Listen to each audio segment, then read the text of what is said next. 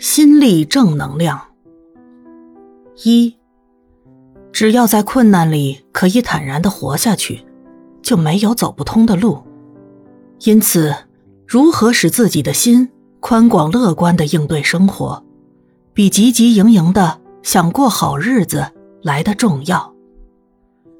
二，不管是快乐或痛苦，人生的历程有许多没有选择余地的经验。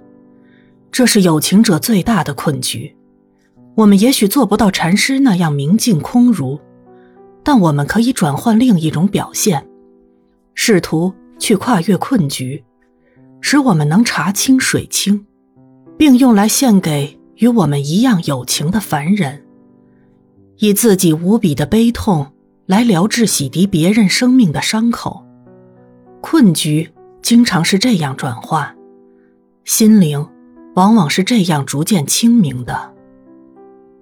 三，我知道他在某一个角落里继续过着漂泊的生活，捕捉光明或黑暗的人所显现的神采。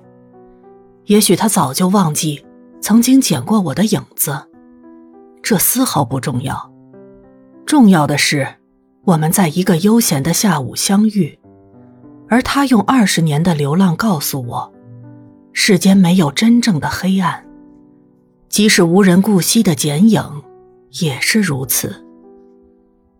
四，人的思考是如凤凰一样多彩，人一闪而明的梦想，则是凤凰的翅膀，能冲向高处，也能飞向远方，更能历练千百世而不消磨。因此，人是有限的。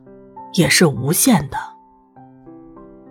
五，在生活的会心里，我们时常做好一笑的准备，会使我们身心自在，处在一种开朗的境况，也使我们的心为之倾城。那么，不可思议的一物就准备好了，只等待那闪电的一击。六。唯有光明的心地才能回向，黑暗的心灵是没有能力回向的。所以，想回向给别人，必先使自心光明。七，在我的清明之湖泊，有一只时常起飞的天鹅，我看它凌空而去，用敏锐的眼睛看着世界。心里充满对生命探索的无限热忱。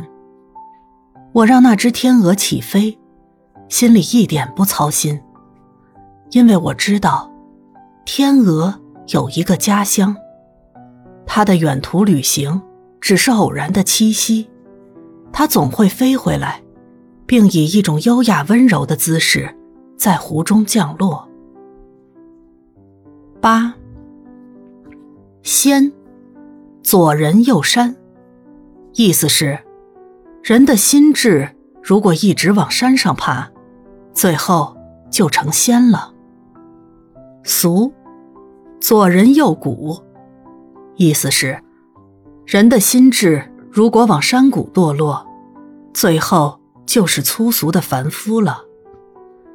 佛，左边是人，右边是佛，佛有不是之意。佛字，如果直接转成白话，是不是人的意思？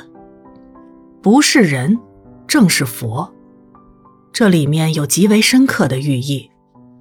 当一个人的心智能往山上走，不断的转化，使一切负面的情绪都转化成正面的情绪，他就不是一般的人，而是觉醒圆满的佛了。九。心里存有浩然之气的人，千里的风都不易快哉。为他飞舞，为他鼓掌。